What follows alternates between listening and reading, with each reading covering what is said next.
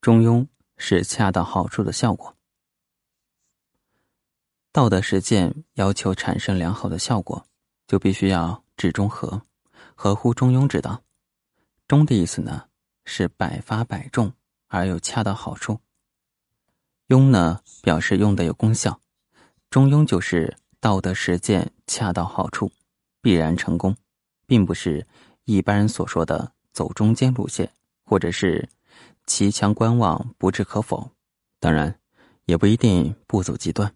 孔子主张正名，提示我们君君臣臣、父父子子相对待的道理。正名就是易学所重视的正位。我们常说中国人和外国人相比较，中国人特别重视身份地位。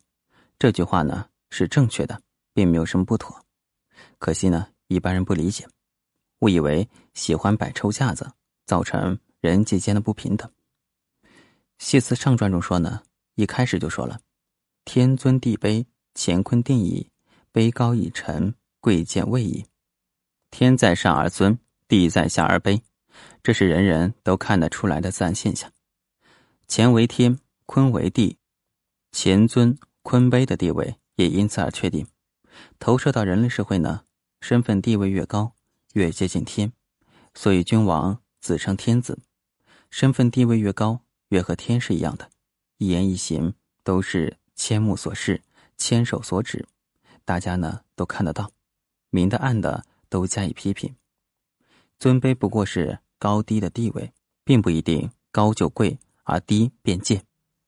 高要贵，还要费一番心神，花很多功夫，讲求身份地位，就要比别人更加的小心翼翼，时刻呢不可大意。易卦初爻代表平民的位置。